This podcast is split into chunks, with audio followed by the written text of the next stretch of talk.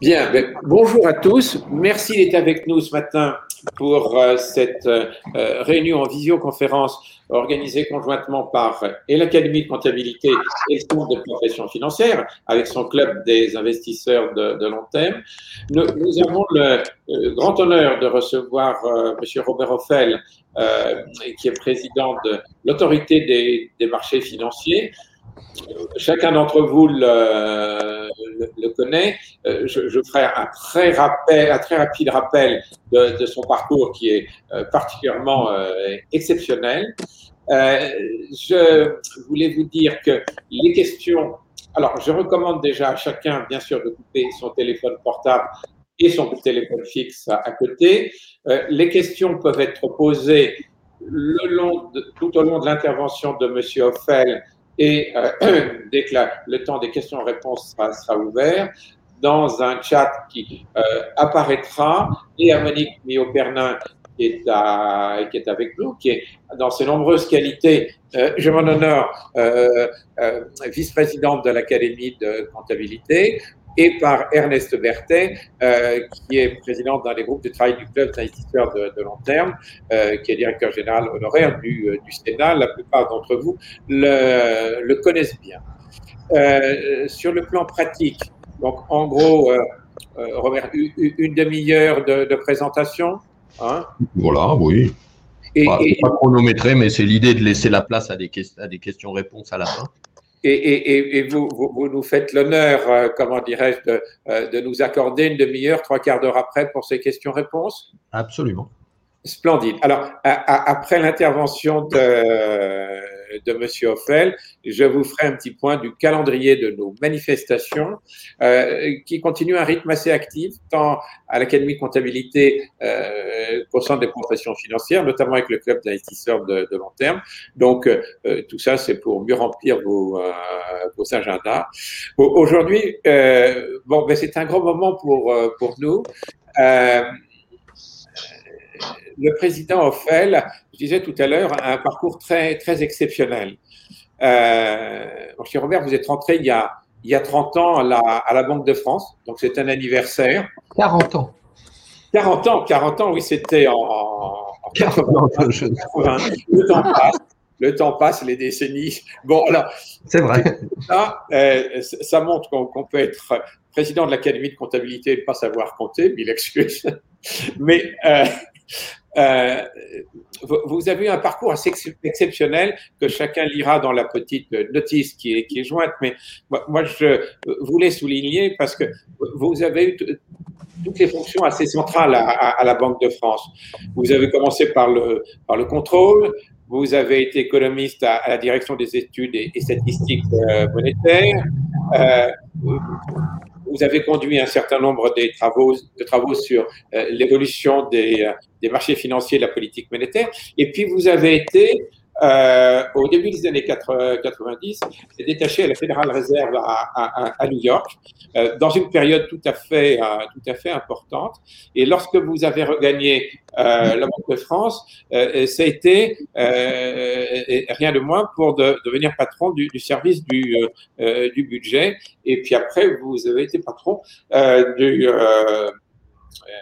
comment dirais-je, du, du, contrôle et de, gestion, ce qui est un autre outil très, très central. Vous avez été ensuite, et donc vous avez une très grande connaissance des, euh, des, marchés financiers, pas que la, dimension euh, monétaire.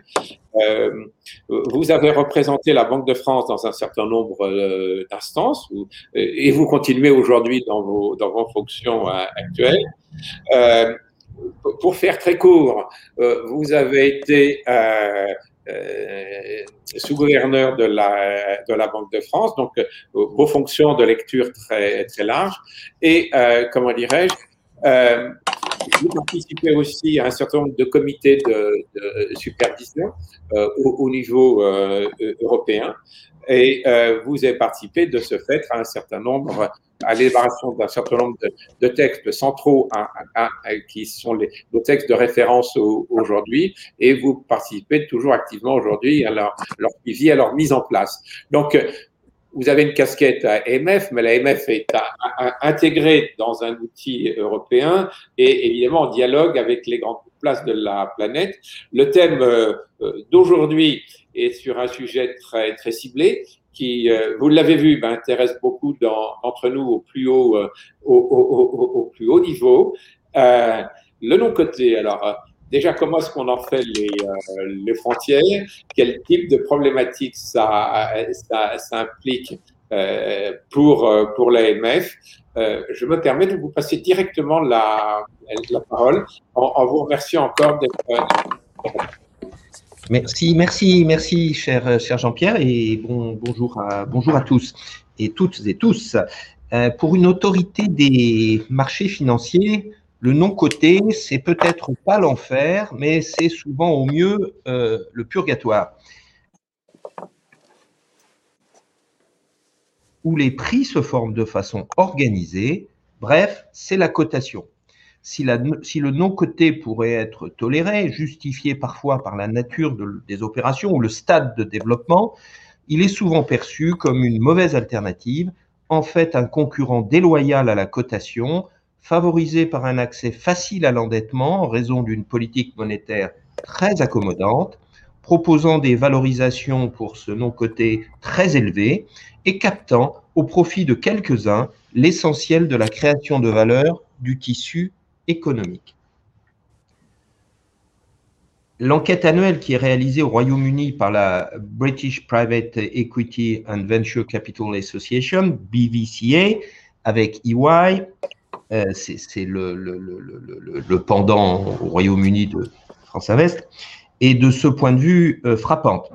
En 2019, le ratio de levier des sociétés en portefeuille dans le private equity britannique private equity britannique est le plus actif en Europe, juste devant la France, qui, est quand même en très bonne position, Royaume-Uni. Donc, le ratio de levier des sociétés en portefeuille dans ce private equity britannique, euh, ratio mesuré par le ratio dette sur EBITDA, était de 6,1 contre un ratio de 2,6 dans les sociétés cotées.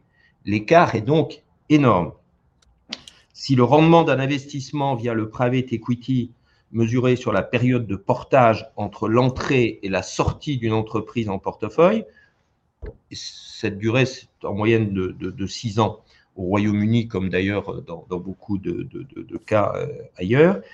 Euh, donc, euh, si on mesure ce, rendement d'un investissement via le private equity, eh bien, il est de 3,2 fois supérieur à celui qui est dégagé sur la même période via un investissement sur le marché coté.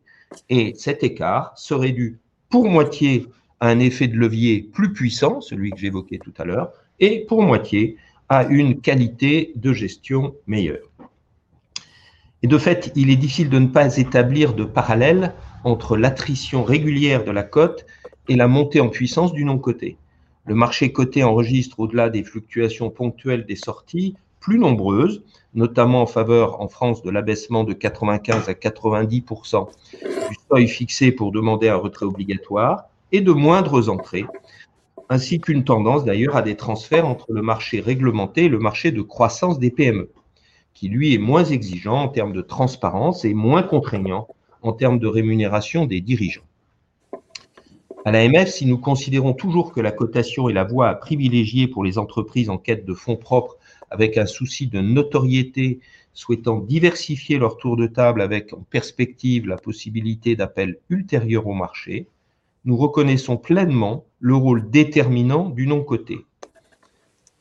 Sans aller jusqu'à embrasser la thèse de l'économiste de Harvard, euh, j'aime bien le citer, euh, Michael Jensen, en, 1989, c'est plus historique, mais il saluait ce qu'il appelait l'Eclipse of the Public Corporation. C'est le titre de son papier de, l'époque. Euh, Eclipse of the Public Corporation par le private equity qui permettait, il le saluait, il s'en réjouissait, car le private equity permet une gestion de bien meilleure qualité des entreprises en alignant les intérêts entre actionnaires et gestionnaires et grâce à l'aiguillon vertueux d'une dette élevée. Sans aller jusque-là, euh, il faut se rendre à l'évidence, le non-coté est une composante désormais essentielle de nos circuits de financement, largement complémentaire des autres composantes, et il convient d'accompagner son développement et en aucun cas de le combattre. Comme un clin d'œil à ce papier de 1989 que je citais, je vous signale l'étude faite euh, par Catherine Lubochinski pour le compte de l'Institut Messine et qui est parue en début de cette année, il y a quelques semaines. Il s'appelle Éclipse ou Crépuscule. Pourquoi les bourses n'ont plus la cote? Donc, euh, un petit écho à ce papier de 89, Eclipse of the Public Corporation. Je vais évoquer euh, maintenant quelques lignes de force qui guident l'action de l'AMF dans ce domaine du non-coté, à savoir premièrement, faciliter ce que j'appellerais la démocratisation, entre guillemets, euh, du private equity, et en second lieu, euh, faciliter les ponts entre le côté et le non-côté. Point de vue, un enjeu très important, car il peut d'abord permettre un emploi pertinent de la très abondante épargne des ménages, je vous rappelle que leur flux de placement financier a dépassé 210 milliards d'euros en France en 2020, mais il peut surtout aussi permettre de casser l'idée selon laquelle le private equity est un instrument réservé aux riches et destiné à les enrichir. Pour ce faire, de nombreuses voies ont été ouvertes. Le crowdfunding, bien entendu, mais il faut être clair, cela reste très symbolique avec, par exemple, moins de 100 millions d'euros collectés en 2019 par le crowdfunding sur des produits de type action, à savoir action classique, action de préférence, titre participatif, obligation convertible. Quand je fais le total, 2019, c'est moins de 100 millions d'euros. En fait, ce sont surtout les fonds spécialisés euh, qui, sont euh, le vecteur principal. Et c'est sur ces derniers que je souhaite revenir, car ils concentrent l'essentiel de la collecte des fonds et illustre clairement les problématiques du non-coté dans la gestion d'actifs, à savoir la gestion de la liquidité, les difficultés de valorisation et le périmètre de l'information à donner aux porteurs. Les fonds d'investissement dans le non-coté sont par construction des fonds d'investissement alternatifs, ce que l'on appelle des FIA, dont la commercialisation, contrairement aux OPCVM, ne peut être actuellement passeportée dans l'Union qu'auprès des investisseurs professionnels. Seuls les FIA français peuvent donc aujourd'hui être commercialisés en France auprès des investisseurs non professionnels. J'y reviendrai tout à l'heure. À destination des particuliers, en direct, voire à travers des unités de compte de l'assurance vie, le capital investissement prend normalement la forme des fonds communs de placement à risque classiques, les FCPR, avec au moins, donc pour les FCPR, 50% de titres non cotés. On a aussi les fonds communs de placement dans l'innovation, les FCPI, avec moins de 70, au moins 70% de, de titres non cotés de sociétés innovantes. Il y a aussi, de façon plus anecdotique, les fonds d'investissement de proximité. Ces fonds sont des fonds fermés avec une durée de vie allant en principe jusqu'à 10 ans. Il peut y avoir des cas marginaux de sortie anticipée, mais avec de tels principes, les de fonds fermés, les questions de liquidité et de valorisation sont relativement secondaires. Deux innovations majeures sont toutefois intervenues dans ce secteur l'an passé. L'accès ouvert aux particuliers, l'accès donc pour les particuliers aux fonds professionnels via euh, des FCPR qui ont été développés par BPI France et qui sont construits comme des fonds destinés aux non-professionnels, mais investis dans des parts de fonds professionnels de capital investissement. Ça, c'est la première innovation, je vais y revenir. Et la seconde, ce sont des FCPR dits evergreen, dont la durée de vie n'est pas donc limitée à 10 ans, mais qui peut aller jusqu'à 99 ans. Et euh, de ce fait-là, quand la durée de vie du produit est presque perpétuelle, eh bien, en fait, ce sont des fonds qui sont ouverts aux souscriptions et aux rachats et pour donc les questions de liquidité et de valorisation sont donc essentielles. Les FCPR de BPI France, qui s'appellent BPI France Entreprise, mettent en pratique de façon pertinente, je crois, le concept de démocratisation du private equity que j'évoquais en débutant mon propos. On part de fonds de capital investissement déjà existants et destinés aux professionnels et on y associe des non-professionnels en proposant ce qui est adapté pour cette cible de clientèle, à savoir une très forte division des risques et une immobilisation de l'investissement plus courte que celle d'un FCPR classique avec euh, une horizon de 10 ans. En fait, concrètement, euh, BPI cède à ce FCPR destiné aux non-professionnels 5% des 146 FCPI dans lesquels elle est déjà investie, qui représentent donc des investissements indirects dans 1500 entreprises sous-jacentes. Vous voyez la question de la diversification qui est effectivement adressée. Comme les, FCPI en question sont déjà constitués et déjà investis donc dans, ces, dans, ces, dans ces entreprises, la durée de vie du FCPR qui est créé, au lieu des 10 ans habituels, est plus courte et elle n'est que de 6 ou 7 ans. Nous avons eu à gérer avec euh, BPI les questions de valorisation à l'entrée et de transparence du portefeuille du,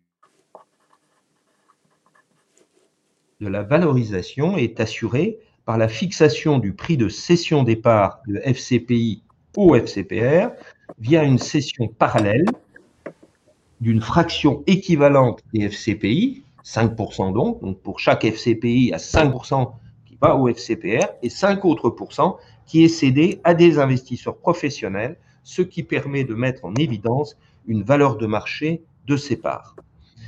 Euh, s'agissant de l'information des porteurs, pour maintenir une confidentialité sur certains éléments des portefeuilles, il y a un mixte de reporting anonymisé mais valorisé pour les fonds partenaires et de reporting non anonymisé mais sans valorisation sur les entreprises sous-jacentes. L'intérêt de ce, montage, c'est que l'on voit, on a l'assurance d'un traitement équivalent, homogène, des investisseurs professionnels et des investisseurs non professionnels en respectant les caractéristiques des deux catégories d'investisseurs les fonds Evergreen, euh, donc c'est la seconde innovation, constituent une autre innovation majeure puisque ce sont euh, donc des FCPR perpétuels, mais ouverts aux souscriptions et aux rachats. Cela signifie qu'ils présentent donc des risques très spécifiques en matière de gestion de la liquidité et de valorisation. J'ai employé le terme d'innovation par simplification, puisqu'en fait, les premiers FCPR dits Evergreen ont été constitués à la suite de discussions entre sociétés de gestion de portefeuille et assureurs qui souhaitaient notamment bénéficier de la disposition introduite par la loi du 6 août 2015, loi pour la croissance, l'activité, l'égalité des chances économiques, dit la loi dite Macron de l'époque, qui a ouvert, qui a la possibilité pour les détenteurs et bénéficiaires d'un contrat d'assurance vie de demander le rachat du contrat en titre sur un marché, en titre non négocié sur un marché réglementé ou en part de FCPR, alors que jusque-là, seuls les remboursements en espèces étaient autorisés. Avec cette loi, on peut rembourser avec les sous-jacents, avec les titres et les parts de FCPR quand c'est le sous-jacent du contrat. Ainsi, pour offrir des placements en titres non cotés à leurs assurés, les assureurs ont sollicité les sociétés de gestion de portefeuille afin qu'elles élaborent un produit qui combine investissement en titres non cotés et, liquidité, la structuration du produit devant leur permettre de respecter leurs obligations, en particulier du code, celles qui sont fixées par le Code des assurances, qui dispose en particulier qu'en cas de demande de rachat du contrat par le contractant, l'entreprise d'assurance lui verse la valeur de rachat du contrat dans un délai qui ne peut excéder deux mois. Évidemment, quand on est sur du non-côté, cela pose un problème particulier, d'où la réflexion euh, qui avait été lancée. Ces fonds Evergreen, en fait, ne se sont réellement développés que depuis l'an passé, lorsque les incitations au développement de ces produits ont été renforcées par la loi Pacte et ses décrets d'application.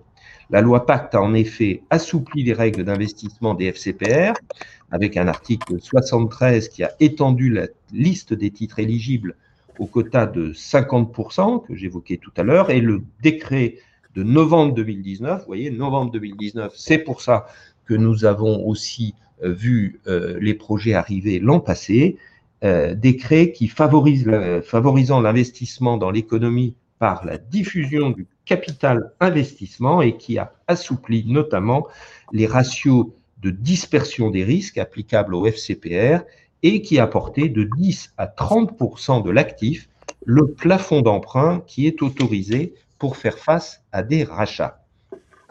Nous avons donc été conduits à l'AMF à analyser plusieurs demandes et euh, nous en sommes actuellement, je crois, à avoir autorisé une dizaine de ces, fonds evergreen et donc à préciser notre doctrine. En matière de liquidité, plusieurs outils sont disponibles euh, pour structurer ces produits. Chaque acteur peut opter pour l'utilisation d'une ou plusieurs de solutions euh, suivantes. D'abord, euh, le maintien à l'actif d'une poche d'actifs liquides importante. Cette poche se compose à la fois de liquidités, mais également d'instruments financiers cotés sur un marché réglementé, y compris donc des actions de petite capitalisation dont la liquidité est parfois euh, limitée. L'objectif d'actifs cessibles à court terme, sachant qu'en tout état de cause, la poche d'actifs liquides doit être sensiblement inférieure à 50% pour éviter le risque de déchéance du statut juridique et fiscal en cas de non-respect, y compris indépendamment de la volonté de société de gestion, non-respect de ce quota d'investissement de 50% minimum investi en titres éligibles. Premier outil, donc, maintient l'actif d'une poche d'actifs liquides et euh, liquides. Deuxième euh, outil, la possibilité d'introduire des frais de rachat acquis au FCP R en cas de demande de rachat qui ne respecterait pas un préavis incitatif entre la date de centralisation des ordres et le règlement du rachat, ou si la durée de détention des parts devait être inférieure à une certaine durée fixée par les règles du fonds à l'issue de la fin de période de blocage, parce qu'on commence en général par une période de blocage de quelques années. Ça, c'est le deuxième outil incitatif pour euh, limiter les sorties. Le troisième outil, c'est la possibilité de mettre en place des gates, outil classique, c'est-à-dire qui limite euh, de quelque sorte administrativement les, possibilités de sortie à une fraction de l'actif net et le solde non exécuté, quand les, demandes dépassent cette fraction, eh bien, le solde non exécuté des retraits est soit maintenu pour être euh, répondu dans les, semaines qui suivent, soit euh, doit, est annulé, doit faire en ces cas-là l'objet d'une nouvelle demande, les gates.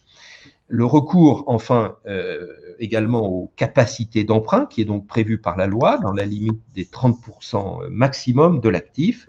Et enfin, et, et, toute façon très, très, très pertinente pour ce type de produit, euh, les engagements éventuels que prennent les distributeurs, en l'espèce les compagnies d'assurance, afin d'assurer la liquidité du produit. Ça veut dire quoi? Ça veut dire que s'il y a des demandes de retrait ou d'arbitrage, donc de clients, ça ne se traduirait pas par une euh, demande de retrait euh, du fonds, puisque l'assureur, en fait, garderait les parts en portefeuille, l'actif net du fonds resterait inchangé, mais euh, ça ne serait plus l'investisseur particulier qui serait derrière, mais directement et complètement l'assureur. Donc ça, ce sont tous les, différents outils qui sont à, la, main euh, des sociétés de gestion euh, qu'ils doivent, euh, qu'elles doivent fixer dans leur prospectus. Pour apprécier l'efficacité des mesures retenues et, autoriser le fonds, l'autorité des marchés financiers distingue deux types de régimes.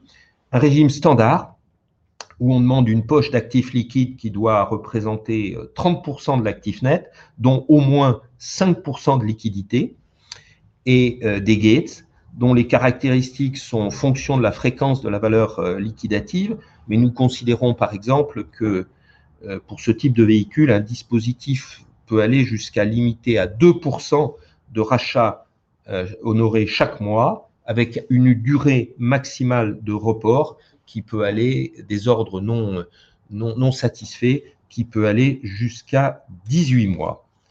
Euh, donc ça, c'est le régime standard. Et puis, il y a un régime allégé pour les véhicules qui disposeraient d'engagements contractuels pris par les distributeurs et qui, donc les, assureurs en l'occurrence, visant à limiter ces rachats chaque année à un pourcentage fixé. Dans ce cas, la poche d'actifs liquides peut être réduite en, proportion de l'engagement de euh, l'assureur en question. Euh, par ailleurs, euh, nous demandons aux sociétés de gestion de justifier de la capacité du fonds à honorer ses rachats en permanence en prenant en compte les éventuels gates et en présentant pour cela des stress tests que nous avons normés. Nous ne considérons pas, euh, par exemple, que la possibilité qui est prévue par la loi de suspendre complètement les souscriptions et les rachats à titre provisoire, quand des circonstances exceptionnelles l'exigent, ou si l'intérêt des porteurs de parts ou du public le commande, puisse être cette, cette possibilité, puisse être seule utilisée en cas d'absence de titres liquides dans le fonds ou de rachats importants. Ce ne sont ces événements ne constituent pas à eux seuls des circonstances exceptionnelles. Le fonds doit être géré de telle manière qu'il n'a pas à être complètement suspendu en cas de rachat important ou euh, d'absence de titres liquides. Euh, donc, un scénario de base avec des hypothèses assez sévères. Euh, au passif, l'hypothèse, c'est une décollecte de 40% sur 12 mois avec des scénarios linéaires, progressifs ou dégressifs. À l'actif, on retient la conjonction de trois facteurs, une baisse d'au moins 20% de la valorisation de la poche non cotée, une baisse de la valorisation euh, des autres marchés d'exposition du fonds euh, dont le niveau doit être justifié au regard du type d'investissement réalisé. Pour un investissement en action, le choc doit être similaire à celui qui a été connu par les marchés lors de la crise du euh, Covid au mois de mars. Et puis, nous avons aussi une hypothèse de rallongement de la durée de cession des participations en fonction de leur nature, cession donc euh, de la partie non cotée. S'agissant du recours à l'emprunt, et quand bien même le Code monétaire et financier autorise les véhicules à emprunter à hauteur de 30% de leur actif net, il n'en est tenu compte dans ce stress test que si le fonds dispose de lignes confirmées, car on connaît le caractère très incertain du recours à l'emprunt en période de crise si euh, la ligne n'est pas confirmée. Ces hypothèses peuvent paraître agressives et euh, parfois peu représentatives des données historiques, notamment s'agissant des rachats en assurance vie. Euh, il est possible pour les, gestionnaires de présenter, en plus de ce, de ce stress test normé, un stress test sur la base d'hypothèses qu'ils jugeraient euh, plus pertinentes et euh, nous, avons, nous examinons les deux. Euh, s'agissant de la valorisation, donc je pense que nous avons avec ce dispositif assuré de bons, un cadre de liquidité satisfaisant. S'agissant de la valorisation, nous veillons à ce que les sociétés de gestion mettent en place un processus de valorisation cohérent avec la périodicité d'établissement de la valeur liquidative et permettant donc des entrées et sorties à une juste valeur. C'est en fait euh, plus facile à dire qu'à réaliser dans ce monde du non-coté, avec évidemment euh, le problème technique existant lorsque le fonds lui-même investit dans des parts d'autres fonds avec un décalage entre l'établissement de la valeur liquidative du fonds maître et, des fonds dans lesquels il, euh, euh, il, investit. Euh, fondamentalement, les incertitudes restent de toute façon importantes compte tenu de la nature de ces sous-jacents, titres de société non cotés et l'absence d'intervention obligatoire, c'est quand nous, nous, incitons à y avoir recours, mais il n'y a pas d'obligation d'intervention d'un tiers indépendant dans le processus de valorisation, ce qui d'ailleurs fait différer ces, fonds des, OPCI, donc investis dans, dans, dans, des actifs immobiliers, donc eux aussi non cotés, qui sont évalués par deux experts immobiliers indépendants l'un de l'autre. Donc, généralement, en fait, l'évaluation est, réalisée sur une base trimestrielle avec actualisation intermédiaire en cas de circonstances exceptionnelles. Mon dernier point s'agissant des investisseurs non professionnels aux produits, euh, de l'accès de ces investisseurs non professionnels aux produits non cotés euh, concerne le projet actuellement en cours d'examen par les co-législateurs européens de mise au point d'un produit européen passeportable euh, en, aménageant le produit LTIF actuel qui est destiné aux professionnels. Évoqué tout à l'heure le fait que nous n'avons pas au niveau européen un, produit euh, qui, est, qui investit dans le non-coté et qui peut être commercialisé sur l'ensemble de l'Union. Ça n'existe pas pour les, investisseurs non professionnels. Et donc l'idée, c'est euh, d'élaborer un tel produit euh, qui serait en quelque sorte le pendant pour le non-coté euh, de ce qui a été réalisé pour le côté par les OPCVM. L'équilibre est, cependant difficile, à, délicat à trouver. Pour être attractif, ce type de produit doit disposer d'une liquidité minimale. Si on opte pour des fonds fermés, option qui est la plus conservatrice en termes de gestion du risque de liquidité, il faudrait développer un marché secondaire, un peu comme pour les parts sociales des banques mutuelles. Ouvert, ce qui est la ligne de plus grande pente, il faut développer une approche du type evergreen. C'est pour ça que je viens de la décrire un petit peu en termes euh, un peu détaillés pour ce qui est de la gestion du risque de liquidité et des modalités de euh, valorisation. Mais ne nous leurrons pas, cette approche ne peut être laissée à la discrétion des autorités nationales pour des produits dont la commercialisation serait libre dans l'ensemble de l'Union.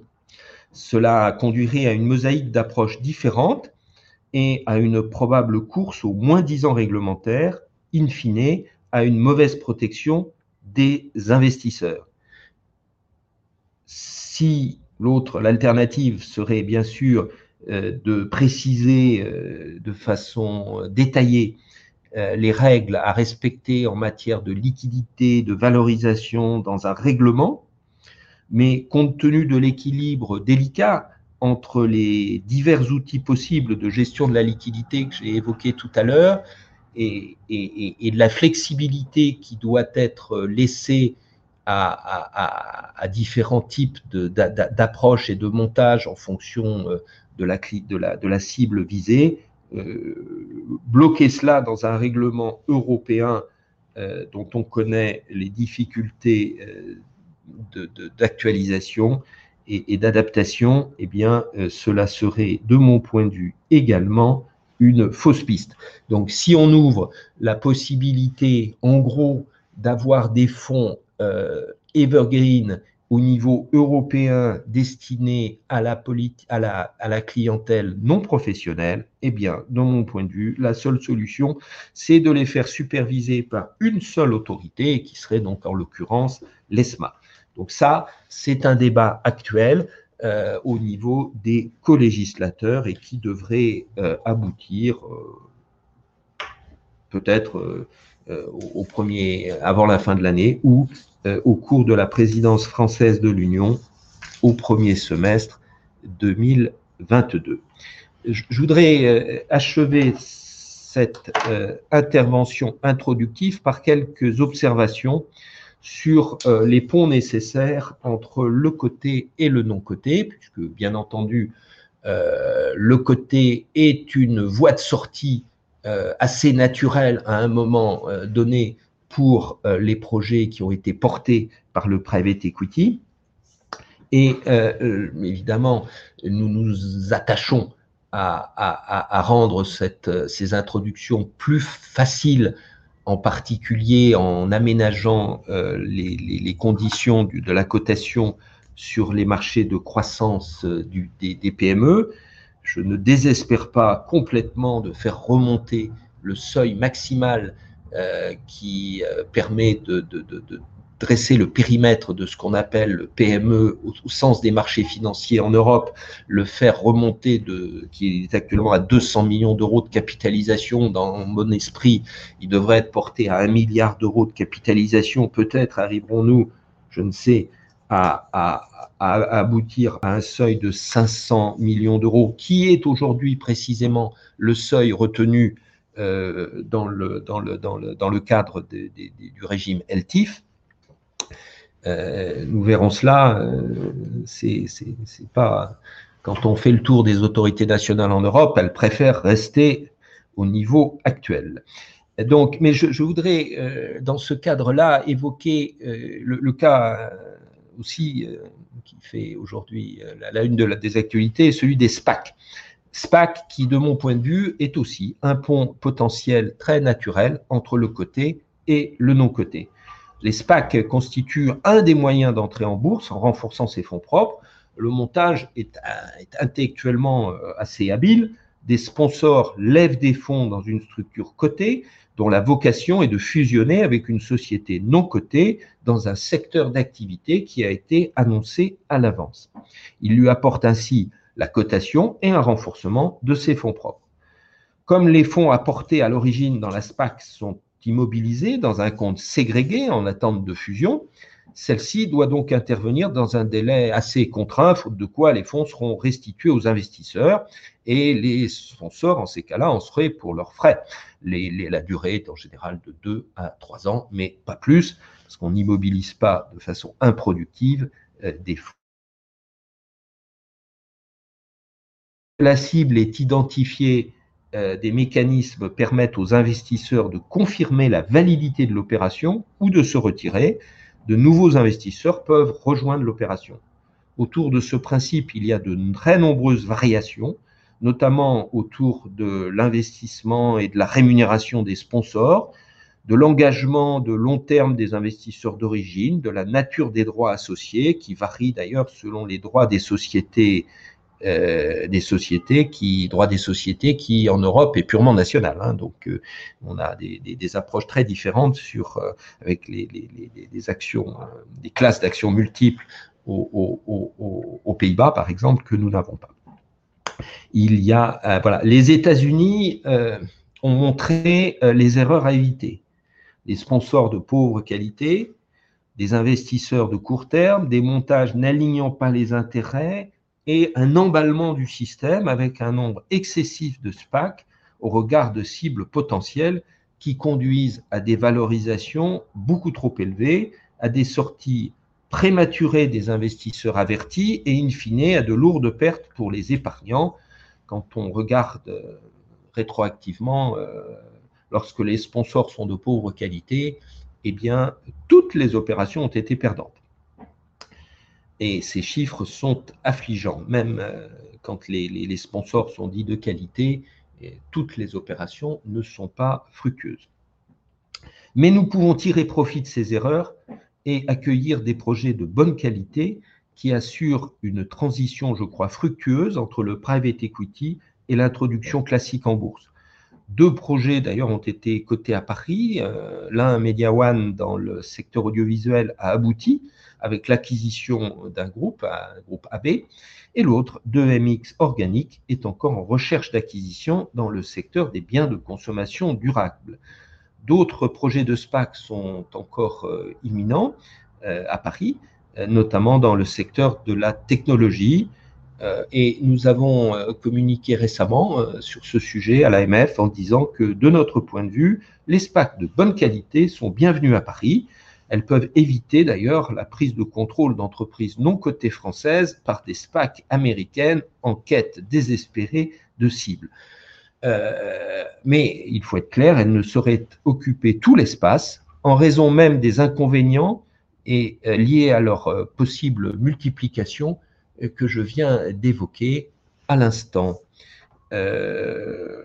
voilà, si souhaite laisser un peu d'espace questions-réponses. Je vais peut-être euh, euh, m'arrêter là sur ces euh, propos introductifs. Jean-Pierre, si cela est raisonnable.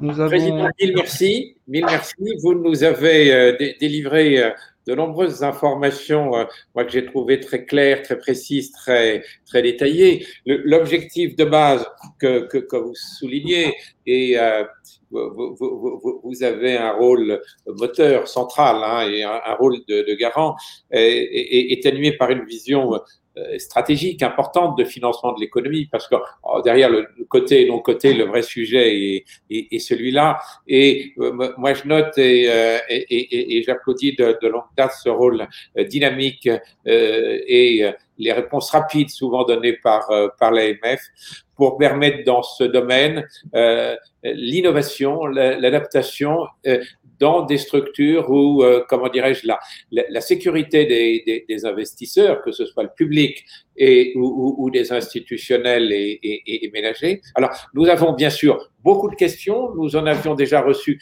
quelques-unes au préalable par écrit. Je profite de l'occasion pour euh, rappeler qu'à chacun d'entre vous, là, qui, que chacun d'entre vous qui participe peut, à, à, travers un, un, un, chat, pour reprendre le vocable euh, admis, euh, nous faire parvenir les, les, les informations par, par, YouTube, je crois. Alors, j'ai le privilège pour ces questions de, de m'aider, euh, d'avoir déjà directement à côté, vous voyez à l'écran, Monique Millot-Pernin. Alors, Monique Millot-Pernin est, c'est un grand privilège pour moi de l'avoir aussi à mes côtés à, à l'Académie de comptabilité comme euh, vice-présidente. Ma chère Monique, merci. Vos, responsabilités, vos fonctions, euh, euh, par ailleurs, sont importantes et connues votre rôle dans un certain nombre de commissions de la Banque de France, membre du collège de supervision de la CPR. Vous êtes parmi nos grands spécialistes hein, de ces sujets. Euh, Ernest Vertet, qui est avec nous euh, aussi, et euh, directeur général honoraire du, du Sénat. C'est l'ancien euh, trésorier du, euh, du Sénat, ce titre patron des caisses de retraite, donc il connaît très bien euh, les cadres réglementaires et représente aussi d'une certaine manière les investisseurs. Parmi les premières questions que l'on a reçues par écrit. Donc, il y a celle de Jean-Jacques euh, Perkel, euh, président d'honneur de notre Académie de comptabilité, mais aussi euh, président de plusieurs groupes de travail au Centre de profession financière.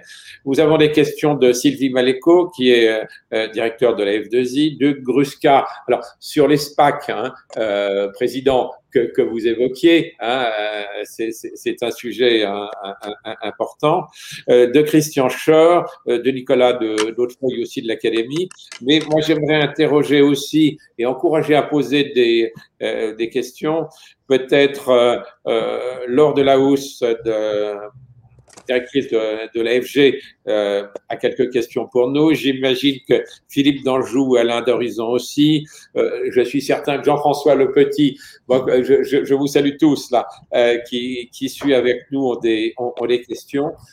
Pour commencer, peut-être alors, j'ai vu qu'il y avait beaucoup de questions qui étaient liées à, à, comment dirais-je, à, l'appréciation de la, la valeur, hein, les, les, les, de la valorisation. Le côté, évidemment, on se posait la question, vous le soulignez tout à l'heure, pour les, pour les petites valeurs, mais j'allais dire, mais que l'exercice est important. Alors, et au Centre des professions financières et l'Académie de comptabilité, on est particulièrement attentif à, à, à ça, bien, bien évidemment. Euh, euh, il y avait quelques questions aussi. Vous soulignez justement euh, le, le, positionnement dif, différent selon les pays. Euh, je suivais hier soir, euh, comment dirais-je, la, la, vision de euh, la, la, Société d'économie politique, où il était rappelé, évidemment, qu'en Allemagne, il y a une population d'entreprises non cotées qui est beaucoup plus importante que celle que nous connaissons en France, c'est que le relatif entre le côté et non côté est très différent. Donc, il y a des usages, des, des habitudes, des, cultures un peu, un, un, peu différentes. Effectivement, donc, le sujet a aussi une dimension euh, européenne et vous soulignez justement tout à l'heure, euh, dans cette dimension européenne, une, dimension euh, d'harmonisation euh, réglementaire. Nous recevions euh, il y a peu membre aussi éminent de notre académie, euh, Patrick de, de, Cambourg, qui nous faisait un point un peu en primeur et on avait la chance d'avoir ça, c'était quelques jours avant la présentation de son rapport à la Commission européenne. Il nous présentait l'équilibre qu'il doit y avoir dans la, son expression avoir deux jambes hein, pour mesurer, euh, je veux dire, une, une société, euh, sa comptabilité financière et extra-financière et effectivement, le, la dimension extra-financière est, est, est, un autre aspect que les investisseurs regardent de plus en plus, auquel les entreprises sont très, très sensibles. Et, et peut-être vous nous diriez un mot euh, sur ce point, mais Ma chère euh, Monique. Je, euh, oui, je vais revenir tout de suite euh, juste un mot sur, le, sur ce point-là pour le, pour le traiter, parce que il y, a très souvent des, des, des, justifications pour traiter différemment les entreprises cotées, les entreprises non cotées, de ne pas leur appliquer les mêmes types de, normes, de contraintes et autres s'il y a un domaine dans lequel, et, l'écart entre les deux justifie d'ailleurs parfois l'attirance du non-côté par rapport au, côté. Euh, s'il y a un domaine où ça ne doit pas s'appliquer, c'est bien celui euh, que, Patrick, euh, via, Patrick de Cambourg a développé, qui est l'information extra-financière. Parce que l'information extra-financière, ça concerne tout le monde. Euh, pour, dire les choses de façon euh, très simple, si on, est, si on pollue, qu'on soit coté ou non coté, ça ne change rien. Exactement. donc, l'ensemble des gens qui financent ces entreprises ont besoin de savoir. Les banques ont besoin de savoir quel est l'impact ESG des entreprises auxquelles elles prêtent. et, est central, oui, oui, tout à fait. Et, donc, euh, dans, les, dans les textes qui se, qui se préparent de normalisation de cette information extra-financière au, niveau européen, notre souci, c'est d'avoir un, un, un, traitement peut-être pas totalement équivalent, mais homogène entre les côtés et les non-côtés, en particulier pour ne pas accroître l'écart de contraintes entre les deux entre les deux catégories. Excusez-moi, je m'arrête là, mais je voulais rebondir tout de suite sur ce. Non, non, c'est un, élément qui est très important. Alors, c'est un élément pour les entreprises de toute taille. Moi, je salue aussi nos, autres collègues de l'Académie des sciences euh, techniques et, comptables euh, qui ont mis en place des ateliers de, de travail plus spécifiquement pour euh, aider les entreprises de taille petite et moyenne dans ce, dans ce domaine. Et moi, je salue aussi par, euh, par ailleurs, parce que je le vois en direct, le rôle euh, pédagogique qu'ont un certain nombre de sociétés de, de gestion Hein. Et c'est un rôle important parce que, euh, comme, comment dirais-je, on mesure maintenant ou on va essayer de mesurer encore mieux euh, l'impact hein, qu'ont ces, euh, ces sociétés. Il y avait hier matin, et c'était à l'Institut, euh, comment dirais-je, euh, une excellente conférence organisée par, par Option, Option Finance, dont c'était le thème principal. Je vois le nombre de réunions de place organisées par le FIR, par un certain nombre d'organismes sur, sur ce sujet. J'en profite pour saluer euh, comment dirais-je, Philippe Duterte, qui est président de notre groupe là au, au CILT, qui suit particulièrement ces, ces sujets. Et effectivement, euh, tant à l'académie qu'au Centre des professions financières, on est particulièrement mobilisé sur ces sujets où je crois qu'on doit essayer de progresser en, en, en, lien avec le monde universitaire. Alors, j'en profite pour faire un, petit mot de publicité pour notre concours des mémoires qui lance euh, sa nouvelle édition et dans c'est un des thèmes centraux. Je suis trop bavard, comme toujours. Euh, J'essaie de ne pas travailler comme, comme, comme d'habitude, mais là non plus, je suis pas très bon. Mais chère Monique, Jean-Pierre, je voudrais, je voudrais, euh, donc, je voudrais commencer. notre collègue euh, Carole Abbey. Euh, oui, si vous permettez, Jean-Pierre. tout d'abord, bonjour au président Ophel. cher Robert, c'est un plaisir de vous retrouver. Je voudrais commencer par justement cette partie ESG, e relayer une question de Sylvie Maléco sur euh, cette partie ESG et l'investissement à, impact et plus largement le développement durable. Euh, ça, c'est une, c'est une partie du marché qui doit se développer. Alors c'est vrai que euh, y aura et que le travail de Patrick de Cambourg, qui est une initiative française, européenne, mais tout de même importante au, plan de, français pour, pour que nous soyons au devant de la scène sur ces questions. Euh, évidemment, ça touche toutes les entreprises, qu'elles soient cotées ou non cotées, Robert, c'est vrai. Mais euh, il, y a tout de même des particularités de valorisation pour les entreprises non cotées, y compris cet investissement à impact et, ce développement durable. Est-ce que vous prévoyez une, une, évolution, une évolution des cotations de l'AMF dans ce contexte pour valoriser cela? Comment cela va-t-il se valoriser euh, au regard des initiatives qui vont être prises en, comptablement et hors bilan? On, est, on, est, on est au milieu du guet. C'est le problème quand on est au milieu du guet, on voit où on veut aller, mais on n'y est pas. Mais on n'y est pas.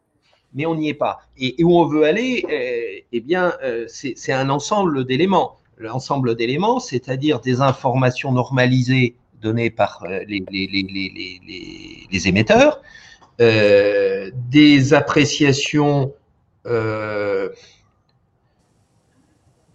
transparente et de qualité d'un certain nombre d'intermédiaires. Nous avons, euh, nous avons, nous, militons euh, à l'AMF avec d'ailleurs quelques confrères, euh, en particulier l'AFM des Pays-Bas, pour que cette activité soit encadrée, comme, comme, la, comme les, l'activité des, des, des, agences de notation de crédit. Euh, mm-hmm. Encadrée, ça ne veut pas dire imposer des, méthodologies, mais ça veut dire les méthodologies de notation, d'appréciation doivent être claires, transparentes. Euh, il doit y avoir un, dialogue avec, les, avec les, émetteurs qui sont concernés et pas quelque chose qui, est fait euh, en chambre. Les conflits d'intérêts doivent pouvoir être gérés dans cette activité-là parce qu'on sait qu'il y a des gens qui font à la fois de la notation et du conseil et donc euh, bah, c'est un peu problématique. Et puis, euh, il y a euh, des problèmes de localisation aussi euh, de, ces, de, ces, de ces analystes, parce que si on veut les, les, les, les, superviser à, minima, bah, il faut qu'ils soient localisés dans l'Union. Donc nous, militons pour ça, c'est la deuxième brique. La troisième brique, c'est que quand on investit dans des produits et que l'on se et que selon produits financiers se réclamant de l'ESG, eh bien, il faut que tout cela soit là aussi un peu normalisé pour qu'on n'ait pas une tendance euh, au verdissement totalement euh, non fondée, qui serait une catastrophe, parce que évidemment, on dévoirait le, d'abord on raterait la cible, qui est quand même un, et puis en plus on dévoirait le concept. Et, donc il, ne faut absolument pas faire ça. Et, même sur ce dernier point où un texte a été pris par, euh, au niveau européen, bah, le texte, il n'est pas clair. Je suis désolé, il n'est pas clair. Et, nous, nous avons développé l'an passé une, doctrine hein, pour, pour assez exigeante par rapport aux, produits de gestion collective qui se réclament de l'ESG. On dit, ah, si vous voulez vous en réclamer dans votre commercialisation, il faut respecter un certain nombre de, de, critères.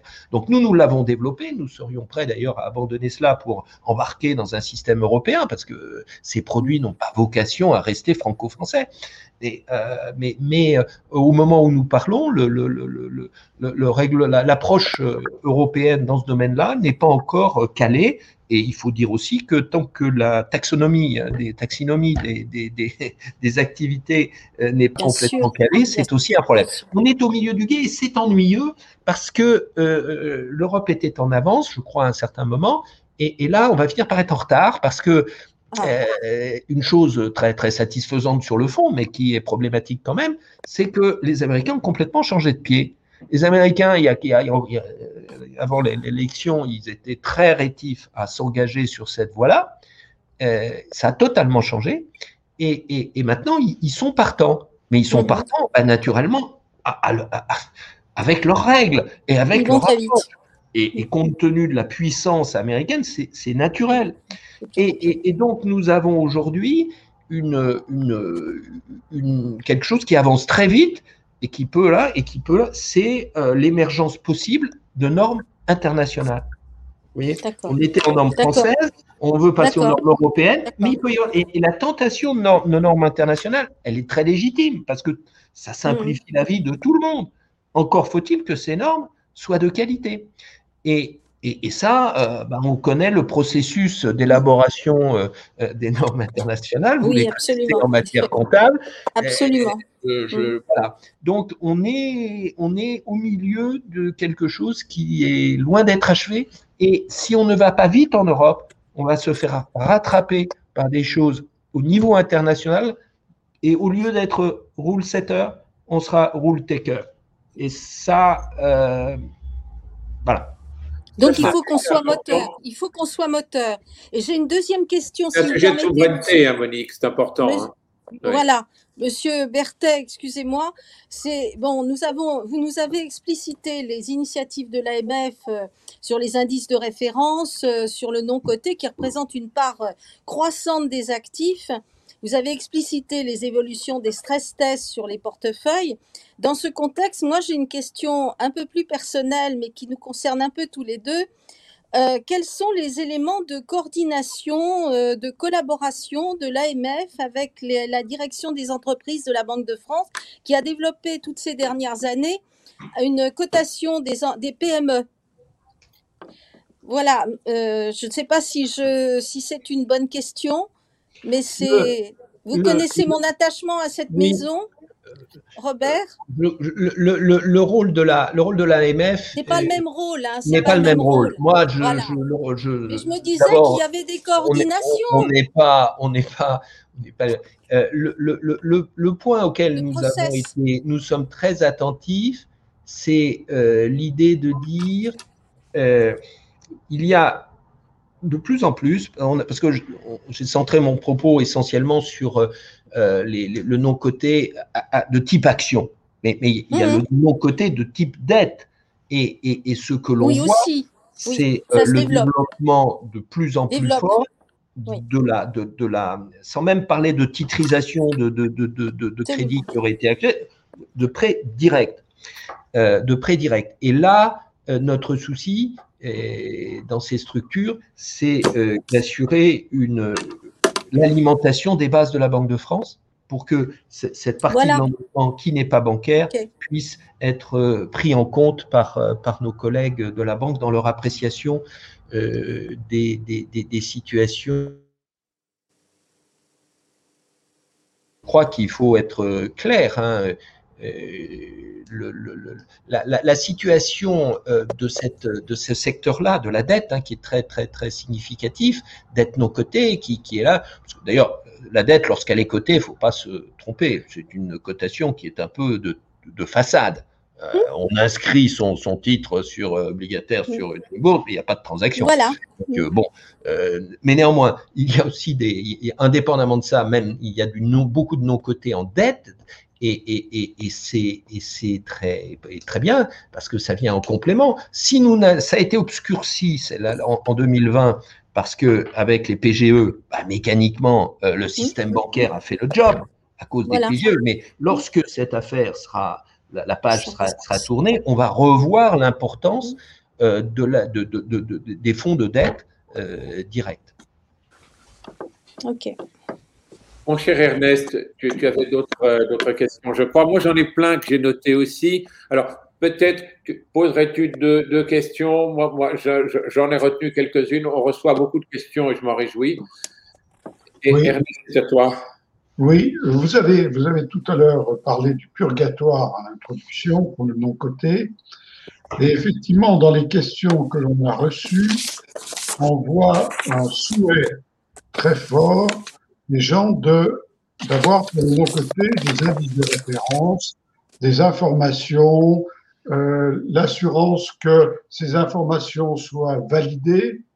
Donc, est-ce que vous pensez qu'au niveau européen, un jour, alors vous avez bien dit que c'était un marché national, hein, mais qu'au niveau européen, un jour, on aura euh, un certain nombre de ces données euh, qui pourront être assemblées dans un projet plus large Voilà ma question. La transparence, non, le, le... il faut trouver le bon équilibre parce que une des motivations du, non-côté, c'est précisément euh, d'avoir une transparence limitée. Parce que la transparence, c'est parfois vu de façon négative. C'est donner des informations à ses concurrents aussi. Hein, faut pas. Donc c'est pour ça d'ailleurs que j'ai évoqué brièvement dans le projet de BPI, euh, de BPI, euh, comment il traitait la, question du, de, la transparence. Parce que quand on s'adresse à, des non professionnels, on doit donner euh, le cercle de la transparence est beaucoup plus large que quand on a euh, quelques investisseurs euh, professionnels autour de table. Donc c'est un, c'est, un il faut trouver le, le, le, bon, le, bon équilibre. alors, il y a deux types d'informations. Il y a des informations qui peuvent être anonymisées, et, et, et là, il faut il faut les utiliser au maximum, et d'autres qui n'ont pas de sens lorsqu'elles sont anonymisées. Et je crois qu'il faut le, il, faut l'accepter. Éventuellement, on, peut avoir des tiers de, des tiers de confiance qui, qui valident un certain nombre de choses, hein, qui, permettent de, d'assurer cette, équité de, de, traitement. Aujourd'hui, au niveau européen, il y a un projet très très important de pouvoir réunir dans une seule base de, données accessible euh, partout et, accessible par des, par des machines, machine readable information, parce que euh, hein, hein, euh, toutes les informations concernant les entreprises cotées. C'est déjà un, un, pas énorme, énorme. Aujourd'hui, nous ne l'avons pas. Nous ne l'avons pas. Et, mais je crois que ça va se faire. C'est un projet très fort qui est, qui, qui, qui, qui est sur la table actuellement. Euh, quand on dit qu'il est sur la table en Europe, ça veut dire qu'il débouchera dans 3-4 ans. Il hein. ne faut pas, euh, pas se, leurrer non plus. Euh, mais, il a avancé et, l'intérêt, c'est d'avoir dans cette base des éléments qui ont été validés, pas des, pas des informations qui sont mises sans aucune type de, validation par une autorité nationale ou, par, ou, par un tiers de confiance. Donc ça, c'est le projet. L'étendre au, au, au non-côté, on voit que c'est un tout petit peu compliqué. Il y a eu des initiatives en France pour pouvoir, dans des cercles restreints, mais qui qui sont pas si restreints que ça quand même, pouvoir partager euh, en temps, en temps euh, presque réel les informations euh, pertinentes sur viseur de ces, de ces investisseurs en utilisant des, aussi des, technologies blockchain, par exemple, hein, pour pouvoir faire cela. c'est pas totalement mûr. Hein. C'est pas totalement mûr. La première cible, c'est faisons quelque chose pour le côté au niveau européen qui facilite et qui incarne le fait qu'on soit dans un marché unique et pas dans une mosaïque de marchés nationaux. Parfaitement. Je, peux, si vous le voulez bien, vous retransmettre peut-être, euh, Président, plusieurs questions qui m'ont été posées là, soit par SMS, soit sur notre euh, système. Déjà, notre collègue à l'Académie, euh, euh, Carole Abbey, qui est à la Caisse des dépôts, qui est aussi du Centre des professions financières, ben, fait un constat qui, est, important, c'est que le, non-côté, le non-côté, globalement, dans, l'épargne des, ménages en, en, France, ça représente pas, pas grand-chose. Hein, euh, en, pourcentage. Euh, ça rejoint un certain nombre d'autres questions qui ont été, euh, je vois Dabien Brice-Montier, comment favoriser d'autres initiatives pour des investissements dans des fonds retail fichés vers PME et, et PMI.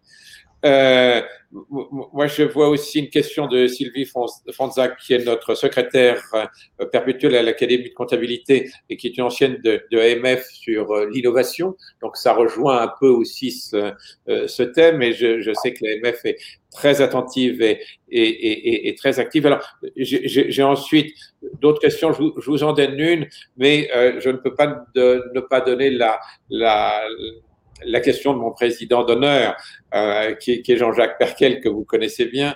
Et, c'est une question qui rejoint aussi un point sur lequel Jean-François Le Petit m'a fait un, message sur euh, l'importance de voir le danger de ces nouveaux outils SPAC que vous évoquiez tout à l'heure.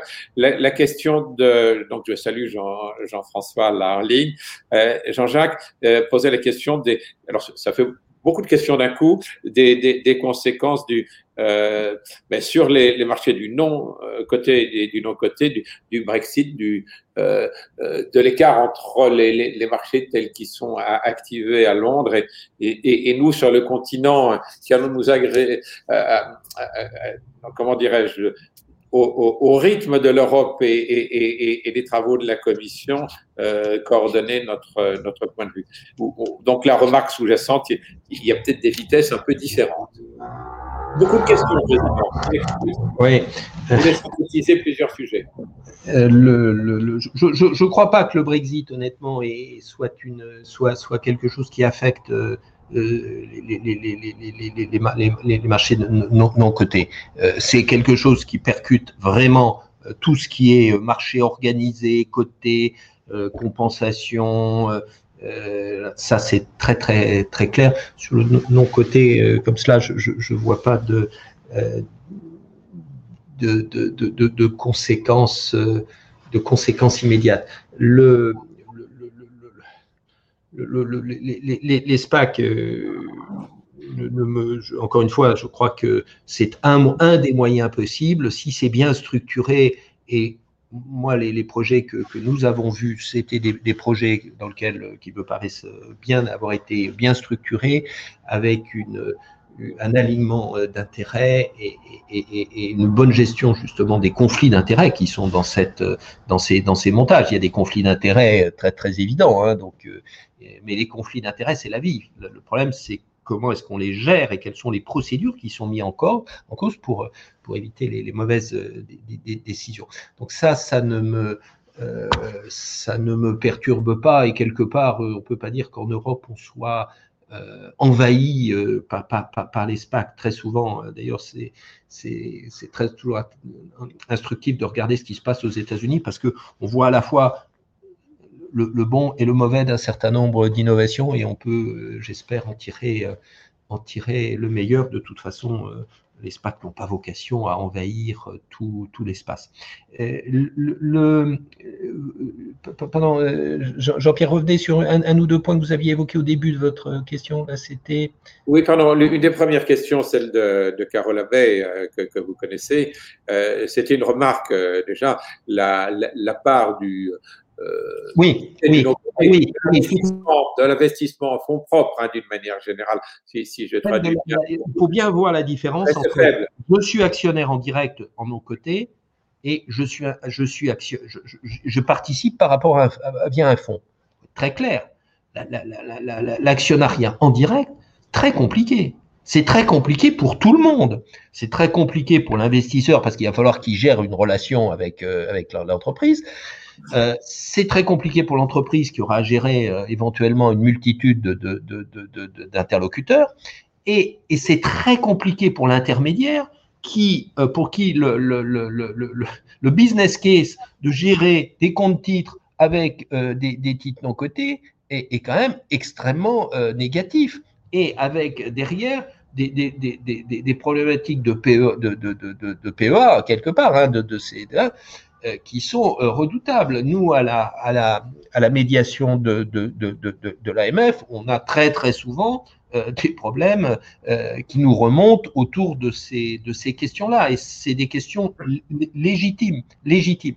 Un, des vecteurs que nous voyons quand même possible, donc c'est pour ça que j'évoquais surtout l'intermédiation à travers des fonds. Je mentionne aussi qu'il y a une catégorie de fonds que je n'ai pas évoquée, mais qui est que j'ai toujours trouvé assez intéressant, c'est les fonds d'épargne salariale, les fonds salariaux. Euh, nous avons euh, dans un certain nombre d'entreprises euh, non cotées importantes un actionnariat salarial qui est organisé dans, ces, fonds. et, là, j'aurais pu y revenir parce que l'actionnariat salarial, là aussi, on rentre et on sort. Comment fait-on? Pour rentrer et sortir. Et on, a en, effet toujours les problèmes de valorisation et les problèmes de liquidité qui arrivent mécaniquement quand on est sur ces affaires-là. Et nous avons, et, ça, on l'a bien connu euh, l'an passé, bah, on a là, on, peut avoir des, vraies suspensions parce que euh, bah, on ne sait pas valoriser. Euh, on suspend en général pour quelle raison? On suspend parce qu'on a une crise de liquidité ou on suspend parce qu'on ne sait pas valoriser. Et honnêtement, fin mars de l'an passé, bah, on ne savait pas valoriser, euh, donc on a suspendu. C'est pas un drame, dès lors qu'on sait que c'est pas intrinsèque au produit. Mais c'est une possibilité dans des circonstances exceptionnelles. Ce que je disais tout à l'heure pour les fonds Evergreen, c'est qu'il faut que ça soit vraiment exceptionnel. C'est pas euh, une commodité parce qu'on n'a pas bien géré sa, liquidité. C'est exceptionnel, mais ça arrive et on a vu ça euh, au cours du dans le premier semestre, je dirais, de, de, l'an passé, de façon assez naturelle dans le secteur du, du non-coté. Alors, Président, moi je prendrais une autre question sur une classe d'actifs que l'on n'a pas directement évoquée. la dernière, excusez-moi Jean-Pierre, mais je vois, j'ai. Oui, mais écoutez. Mais, allez-y. Je, allez je sais que vos interventions sont très, euh, très rares, donc on est très heureux d'en bénéficier aujourd'hui. Euh, et surtout, vous nous apportez beaucoup d'informations d'une manière euh, très claire et, et, et précise. Euh, on avait parlé les, les, fonds propres, on a parlé des, euh, des, des, outils de taux. Euh, vous imaginez qu'Alain d'Horizon, que, que j'ai salué, cherche à, à, favoriser le financement du logement intermédiaire. On connaît bien le sujet. Alors sur l'immobilier, oui ce point précis ou d'une manière un peu plus large, on, voit fleurir beaucoup de, produits hein, avec des caractéristiques assez différentes. Euh, euh, vous, nous en dites un, un, En gros, c'est ça tourne autour des OPCI et autres. On a des produits euh, en, France. Je, j'ai quand même une grande satisfaction sur ces produits collectifs. Hein. C'est que à un moment où au Royaume-Uni, ces fonds immobiliers ont dû être suspendus parce que pour un certain nombre de raisons, eh bien, euh, en France, ça n'est pas arrivé. Ça n'est pas arrivé, et alors même qu'on s'est trouvé avec des questions un petit peu compliquées à gérer, qui étaient euh, il, y a la, il y a la crise, il y a des locataires, les locataires, comment fait-on? Est-ce qu'on leur laisse une, on fait cadeau entre guillemets de un mois, deux mois, trois mois de, de, de, loyer parce que ils peuvent pas exercer leur activité en raison des, des contraintes euh, bah, administratives qui, qui, leur sont imposées. Euh, qui, qui, qui, qui, paye ça et comment se fait-on quand on est en gestion collective et que le le, le, le gestionnaire, euh, lui, euh, il, doit, il, il, doit, il doit gérer au, mieux des, des, des, intérêts de ces, de de ces porteurs qui sont pas Et, le dialogue avec la profession a été, euh, je crois, assez, fructueux et, des solutions ont été trouvées euh, avec l'idée que l'intérêt bien compris, euh, c'est que les locaux soient occupés. Et donc, il y a un moment où, nous, à l'AMF, on considère que traiter, faire des abandons de loyers dans un certain nombre de cas, c'est l'intérêt collectif de tout le monde, et en, mais, mais, mais aussi des, porteurs. Donc, il y a eu il y a un certain nombre de points.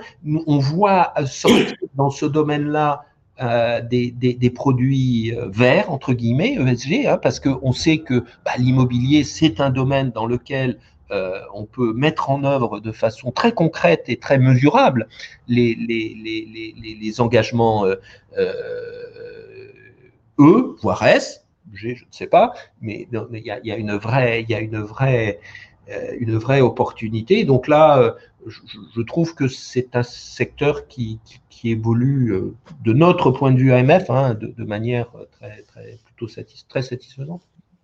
Président, grand merci. Euh, euh, on a encore une minute, mais je ne vais pas abuser de ce temps. Moi, je vais faire un petit temps ensuite pour nos amis qui voudront bien rester en ligne de nos différents programmes.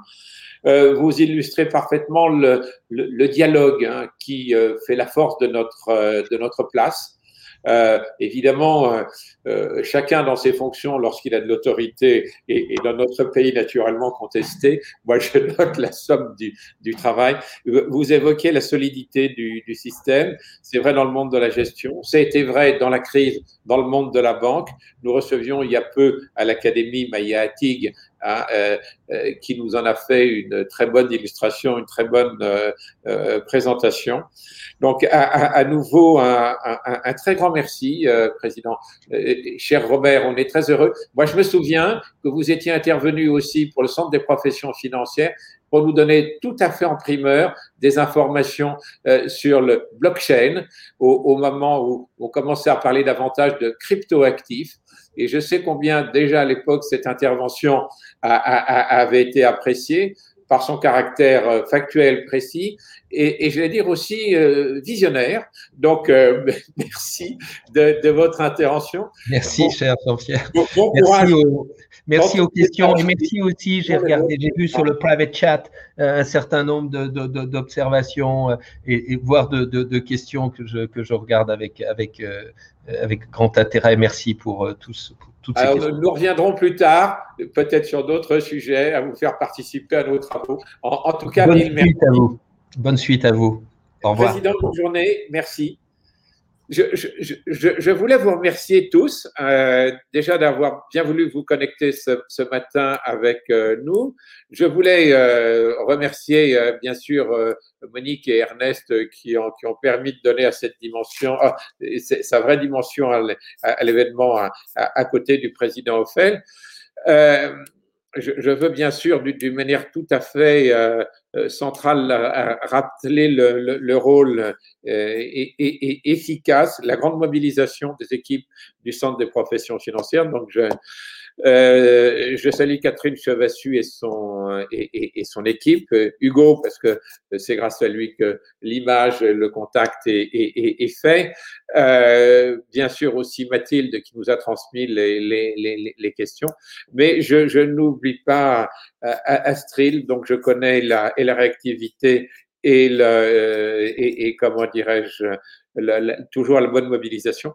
Je remercie évidemment à l'Académie euh, pour son rôle toujours euh, actif et efficace, euh, Sylvie Canto, qui est un, pilier précieux à chacun. Quelques éléments rapides de programme. à l'Académie, nous suivrons, on, nous avons eu beaucoup de manifestations hein, ces mois derniers, le programme reste assez chargé. Vous le savez, nous, euh, nous suivrons les questions initialisées par notre collègue euh, Patrick de, de Cambourg en, en recevant euh, Jean-Paul Gauzès le rôle nouveau élargi de, de l'EFRAG sur ces questions ESG est, est, central et je sais que ça concerne beaucoup d'entre vous à, des titres divers. Je, faisais parce que le, le, le, le, centre ne va pas tarder à mettre en ligne, certains d'entre vous ont déjà depuis plusieurs semaines le programme euh, du colloque que nous organisons le 10 juin prochain sur les retraites complémentaires en France. Donc on a la chance de mobiliser tous les grands acteurs du secteur. Alors le mois de juin est très chargé, il y a beaucoup de manifestations, mais là, euh, bon, je, je, fais un petit point de présentation avec Vincent Basy, qui est le président de World Pension Council, mais euh, Michel Pébreau fera l'ouverture, mais euh, Ernest, euh, Monsieur Ernest Berthet, que je salue, euh, euh, sera modérateur d'une table ronde sur les avancées opérationnelles dans ce secteur. On a le privilège d'avoir le, le, directeur général de l'URSSAF, et dans la période, il a des vraies choses à nous dire. Hein. Euh, donc, c'est euh, Yael Gaël Amgar. On aura aussi le directeur d'Union Retraite, Stéphane Bonnet. Hein. Là, il y a des avancées aussi importantes. Et bien sûr, notre ami Pierre Mayer, directeur général de l'OCIR, qui est un très fin connaisseur de ces sujets du monde de la retraite, qui a participé activement à l'élaboration des textes de, de loi et, euh, et, qui suit ça très, très près. Euh, le doyen, euh, le recteur Gérard François Dumont, ben, nous fera l'honneur de faire un, petit point de la démographie. Qu'est-ce que la Covid a, impliqué dans les projections qu'on peut faire? Alors, On aura ça en primeur avant les communications du, corps qui, je pense, seront mieux ciblés sur des réalités économiques euh, telles qu'on croit les, les voir, qu'on croit les voir par ailleurs, notamment avec les chiffres de la Banque de France, hein, ma chère, euh, ma chère Monique. On a remarqué parfois des décalages dans le passé, mais là, ça devrait s'améliorer. Et puis après, une table ronde très exceptionnelle sur de l'utilité des réserves que j'aurai l'honneur de, de, modérer, d'animer ou de dynamiter, avec Sandrine Lemery, qui est présidente du Fonds de réserve pour les retraites, euh, Henri Chaffiotte, euh, qui est directeur général de la Caisse autonome des, euh, des médecins de France, euh, Philippe Sebac, qui est président de, de Préfond et, et vice-président d'IRCANTEC, et puis euh, à, nouveau, euh, comme le 15 décembre, donc vous retrouvez un certain nombre d'intervenants, François-Xavier Selleret, qui est le, directeur général de l'ARCO. Hein, donc vous avez tous suivi dans la presse un certain nombre de choses qui évoluent. Il y a un certain nombre de choses qui sont aussi en projection, donc on en dira un mot. Et on aura le grand privilège d'avoir une clôture de, de Jacques Delarosière, euh, bah, que vous connaissez tous, euh, dont vous avez lu les ouvrages. Si ce n'est pas fait, je vous encourage à le, à, le faire. Vous serez, euh, vous serez passionné. Vous pouvez même les donner à lire à, à vos jeunes parce qu'il y, y, a, y a une dimension. D'abord, c'est très facilement lisible et, et, toujours très passionnante. Et puis, cette journée, cette matinée est organisée en liaison avec World Pension Council, qui a un très bon programme plus international euh, le lendemain d'une grande université de Londres et qui assurera le, relais euh, international autour de la planète de nos travaux de cette matinée. Euh, encore merci à, à, chacun d'entre vous. Je crois que cette manifestation euh, j'espère, a, répondu à, vos attentes sur ce sujet. Bien sûr, il y aurait eu mille autres questions. Pour ceux qui voudraient y revenir, je crois que Hugo a fait un, enregistrement qui sera en, lecture sur euh, YouTube relativement rapidement. Donc, euh, on tient les horaires. Donc, dans mon modeste rôle, je, suis heureux. encore un grand merci, un, grand merci à chacun. Pardon à ceux dont nous n'avons pas pu prendre les, les questions. Euh, le président Ophel, euh, on ne négocie pas avec l'AMF, hein, on est d'accord. Euh, nous avait donné accord pour une heure, il nous a octroyé un quart d'heure de plus. je, je m'en réjouis. Euh, grand merci à, à, lui et grand merci à chacun d'entre vous. Je vous souhaite une bonne journée et à très bientôt. Je vous salue. Bonne journée. Bonne journée.